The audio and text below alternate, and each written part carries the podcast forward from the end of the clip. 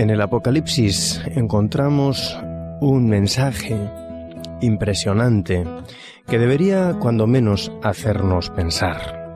Se encuentra en Apocalipsis, en el capítulo 14 y versículos 6 y 7. Dice, entonces vi a otro ángel que volaba por el cielo, con el Evangelio eterno para predicarlo a los que habitan en la tierra, a toda nación y tribu, lengua y pueblo. Decía a gran voz, Reverenciad a Dios y dadle honra, porque ha llegado la hora de su juicio, y adorad al que hizo el cielo y la tierra, el mar y las fuentes de las aguas. Realmente estamos hablando de un juicio en el que quien necesita ser vindicado o quien debe realmente ser vindicado no es el hombre. Históricamente hemos interpretado mal la idea de que el juicio investigador tenía que ver con el hombre. Se trata de vindicar a Dios. Dios necesita ser vindicado por el hombre para que el hombre pueda ser vindicado por Dios. Los ángeles y los mundos no caídos necesitan del juicio. Y paralelo a esto, la fiscalía, es decir, el diablo y sus ángeles, así lo demandan. Quisiera que hiciéramos volar nuestra imaginación y que os imaginéis conmigo en el escenario del cielo, muy atrás en el tiempo, como si realmente nosotros pudiéramos estar en ese momento. Y situarnos antes incluso de la historia de este mundo. Y Lucifer ha cantado. Dios lo llama a comparecer ante su trono y allí mismo lo destruye, lo mata. A la mañana siguiente los ángeles se reúnen alrededor del trono y preguntan, ¿dónde está Lucifer? Dios dice, Lucifer se ha ido. Los ángeles le preguntan, ¿pero qué significa eso de que se ha ido? Y Dios responde, lo maté. ¿Lo mataste? preguntan los ángeles. ¿Qué significa eso de matar? Lo destruí porque había pecado. ¿Lo destruiste? ¿Qué es eso de destruir? ¿Pecar? ¿Pecado? ¿Qué, qué es eso de pecado? Los ángeles continúan preguntando, tratando de aclarar esos términos extraños que no se entienden, que no son capaces de comprender. Y Dios dice, pero no confiáis en mí. Y ellos dicen, sí, sí, confiamos, pero... pero confiamos hasta ahora, porque hay cosas que empezamos a no entender. Sabes, hay gente que dice que no hay necesidad de un juicio investigador porque el Señor conoce ya de antemano quiénes son suyos. Por supuesto que lo sabe, eso no cabe ninguna duda. Pero si Dios hubiera deseado pasar por alto nuestra inteligencia, si hubiera deseado dejar sin responder nuestras preguntas y tener eh, un gobierno basado en una verdad ciega, lo tendría que haber comenzado hace mucho tiempo atrás. Si hubiera deseado usar tal aproximación, podría haberlo hecho mucho tiempo antes del comienzo del pecado, y al menos habernos librado de todos los años de dolor y de miseria que el pecado nos ha traído. Pero no lo hizo. Él realmente eligió permitir que el pecado se mostrara a sí mismo hasta el mismo fin, de tal manera que nunca surja más de nuevo el pecado en el universo. Y ha operado de esa forma durante toda la gran controversia, para que cada uno de nosotros pueda realmente basar su confianza en una comprensión inteligente de los métodos de Dios. Dios quiere que le aceptemos, que estemos a su lado, porque hayamos entendido claramente la naturaleza y el origen del pecado. En primer lugar, hay que tener en cuenta que para que haya un juicio debe haber una acusación. Y esa acusación existe. Lucifer acusó a Dios. Luego viene el comunicado de que el juzgado va a convocar un juicio. Hay una audiencia del caso particular. Y eso implica, involucra una investigación de las evidencias. Después de la investigación, el juez o el jurado toman la decisión concerniente al caso y, dictan el veredicto, culpable o no culpable. Y finalmente se pronuncia la sentencia y luego se ejecuta. Ese es el procedimiento normal y ese modelo es justamente el que también vemos en todo este proceso. Ahora bien, ¿Dios ha sido ya vindicado? El carácter de Dios ha quedado claro ya a lo largo de la historia de la humanidad. Yo quisiera que pudiéramos ver en la epístola a los romanos, en el capítulo 8, perdón, en el capítulo 3, algún aspecto que viene muy bien relacionado con lo que estamos diciendo en este momento. Romanos capítulo 3 versículos del 21 al 26. Pero ahora, aparte de toda ley, la justicia de Dios se ha manifestado respaldada por la ley y los profetas. La justicia de Dios por medio de la fidelidad de Jesucristo para con todos los que creen en Él, porque no hay diferencia. Por cuanto todos pecaron y están destituidos de la gloria de Dios y son justificados gratuitamente por su gracia mediante la redención realizada por Cristo Jesús, a quien Dios puso como medio de perdón por la fe en su sangre para demostrar su justicia al haber pasado por alto en su paciencia los pecados pasados, con el fin demostrar su justicia en este tiempo para ser a la vez el justo y el que justifica al que tiene fe en Jesús. Por medio de la muerte, Jesús pagó la penalidad del pecado. Dios ahora puede ser justo y al mismo tiempo el justificador de quienes creen en Él. Sin embargo, el juicio investigador muestra al universo que Dios está justificado en perdonar al que consigue perdonar. Porque independientemente del hecho de que la cruz fue un sacrificio suficiente para todo el mundo, sólo quienes lo acepten conseguirán el perdón.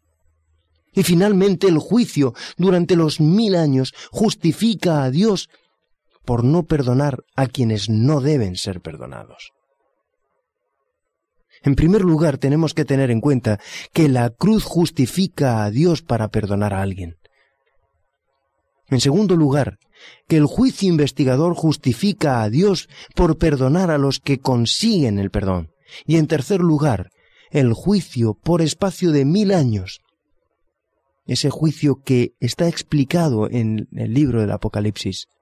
El juicio por espacio de mil años justifica a Dios por no perdonar a quienes no consiguieron el perdón. Y Dios está intentando conseguir que toda persona entre en su reino y lo haga para siempre. Pero también intenta asegurarse de que cuando consiga hacernos entrar allí, seamos al mismo tiempo felices para siempre. ¿Realmente podrías ser feliz para siempre en el cielo si aquellas personas a las que realmente amas estuvieran ausentes en la tierra nueva y no supieras por qué no están? Dios desea que sepas el por qué no están, si es que no están, y que tengas claro, bien, bien, bien claro, el por qué no están. Porque no sólo desea que tú estés en el cielo, desea que seas feliz allí que además estés absolutamente comprometido en manejar las cosas de tal manera que el problema del pecado nunca vuelva a surgir otra vez. Y el juicio investigador es precisamente ese método que Dios emplea para que estemos convencidos, seguros de todo esto. En Apocalipsis capítulo 15, dice que ellos cantan un canto llamado canto de Moisés y del Cordero. Dice en el versículo del 1 hacia adelante, vi en el cielo otra señal grande y admirable, siete ángeles con las últimas siete plagas, con que la ira de Dios llega a su fin. Y vi como un mar de vidrio mezclado con fuego, y los que habían alcanzado la victoria sobre la bestia, su imagen, su marca y el número de su nombre, que estaban en el mar de vidrio, con las arpas de Dios, y cantaban el canto de Moisés, siervo de Dios, y el canto del Cordero, diciendo, Grandes y maravillosas son tus obras, Señor Dios Todopoderoso, justos y verdaderos son tus caminos, Rey de las naciones.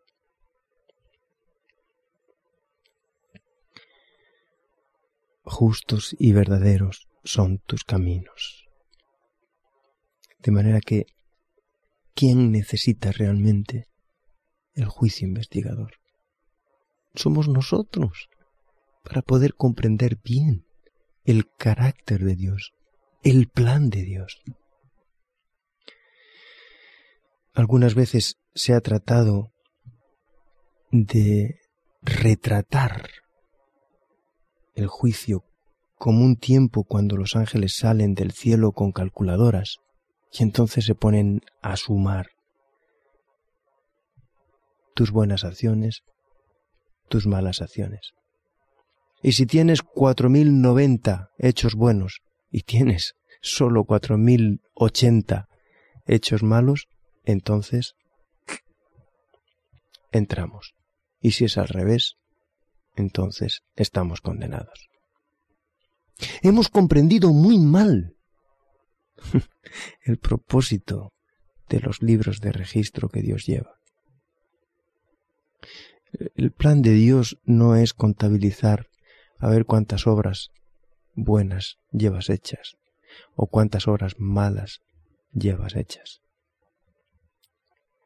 El comprender tan mal estas cosas nos han conducido a estar ansiosos por excluir totalmente esa figura, la imagen de los libros donde quedan registradas nuestras obras, nuestras acciones.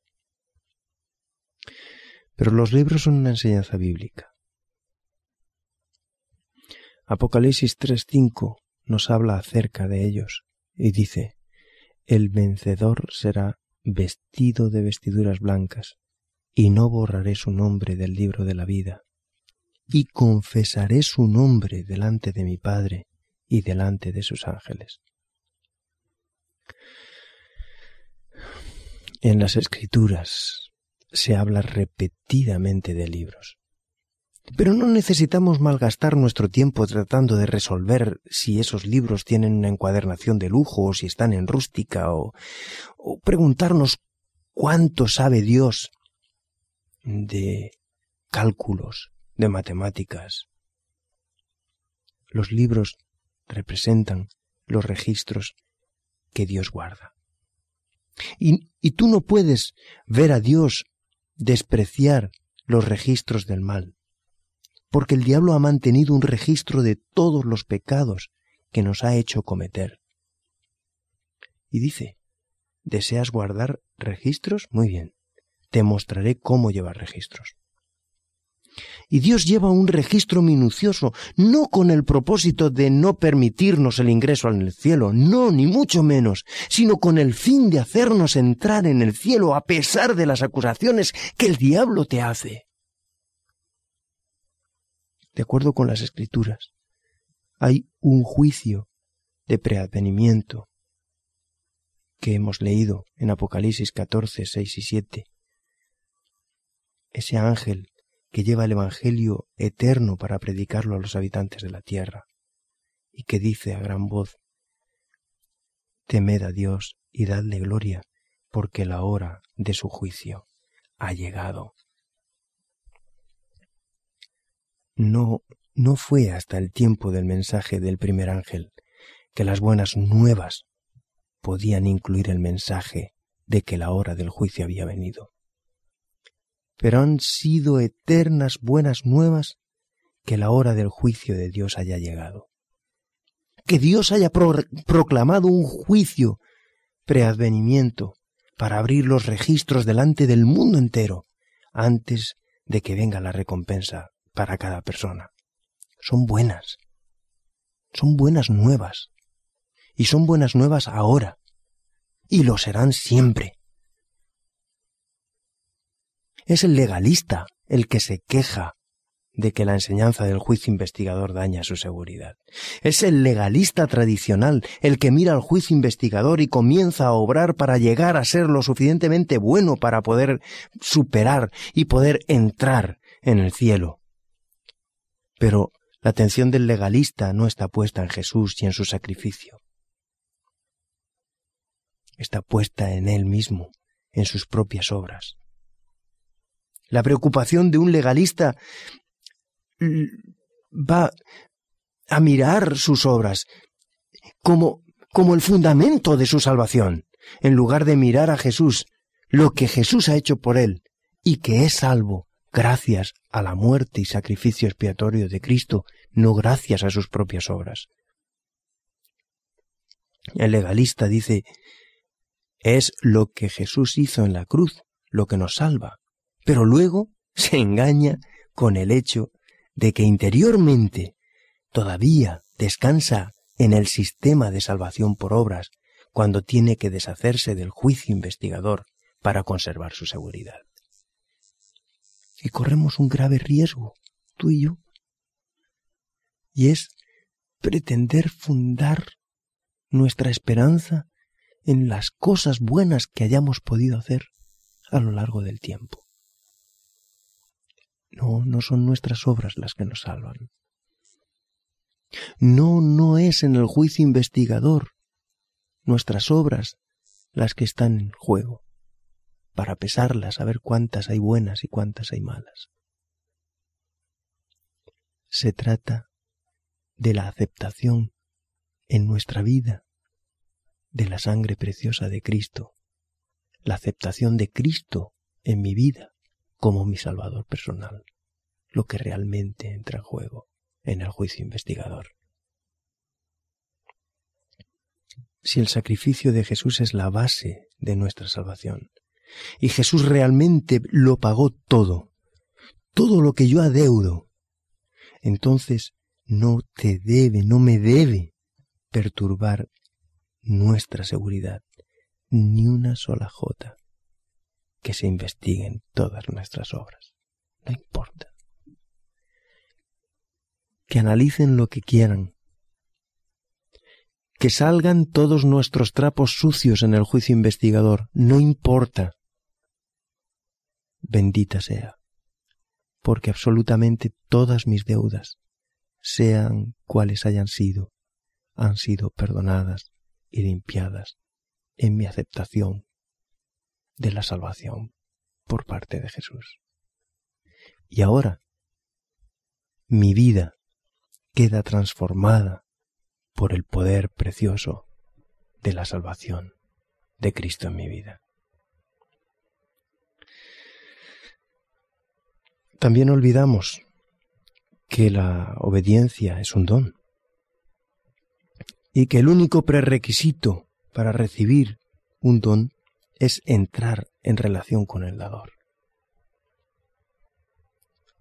Si yo quiero el don de las buenas obras, si yo quiero experimentar y vivir en mi experiencia que mi vida está fundamentada y basada en las buenas obras, necesito una relación de amistad estrecha, profunda, con el que me regala la vida eterna.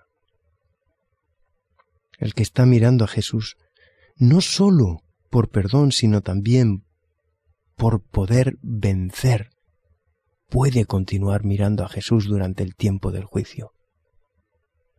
Y además mirarle a los ojos, descansando en la seguridad de que quien comenzó en nosotros la buena obra la perfeccionará hasta el día de Jesucristo, como dice el apóstol San Pablo en Filipenses 1.6 podemos mirar hacia arriba, levantar nuestras cabezas, porque realmente nuestra redención está cerca, como dice Pablo en Romanos. Es posible hacer un estudio cuidadoso de la escritura profética, concerniente a este pilar de nuestra fe, y poner al descubierto todo el apoyo bíblico para ello, pero sin embargo, podemos también perder su significado para nuestras vidas. Nuestra mayor necesidad como iglesia y como individuos. No es tener más erudición, no es investigar más, no es tener mayores conocimientos exhaustivos acerca de la teología. Nuestra mayor necesidad es experimentar el conocimiento personal de Jesús, esa relación con Él, de tal forma que podamos recibir sus dones de remisión, sus dones de perdón, sus dones de arrepentimiento, sus dones de obediencia, incluso el don de la seguridad que viene de conocerlo y de amarlo. Hay mucho más involucrado en la salvación que la simple aceptación de una sola vez del sacrificio de Jesús. Es posible tener nuestros nombres anotados en el libro de la vida porque un día nosotros aceptamos esa salvación de Cristo para mi vida y mis, mi nombre haya quedado escrito en el, en el libro de la vida. Pero ahora se trata de permanecer en ese libro cada día, como consecuencia de una relación permanente con Dios, de una aceptación continua de la salvación de Cristo para mi vida. Yo no soy el vencedor, tú no eres el vencedor o la vencedora. Es Cristo quien ha vencido por ti y en tu nombre. Me gustaría que pudiéramos reflexionar durante unos minutos acerca de esta verdad en nuestras vidas.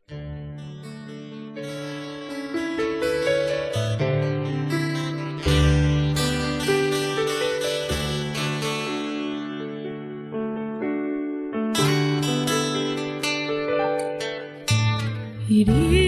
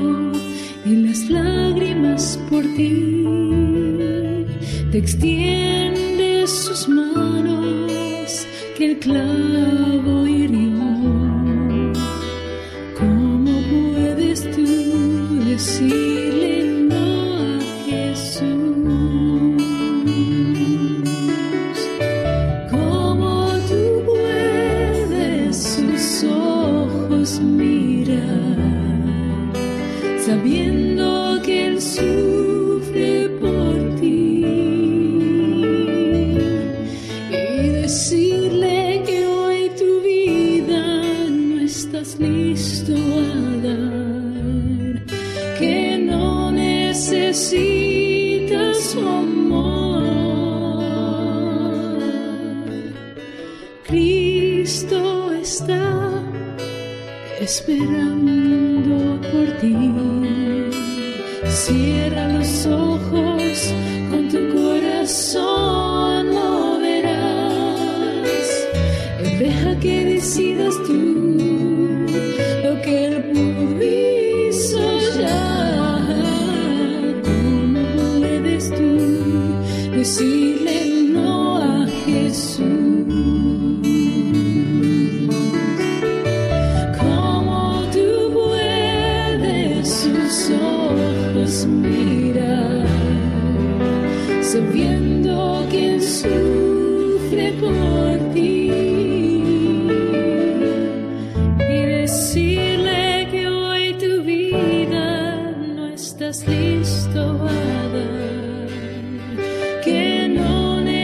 see the swan.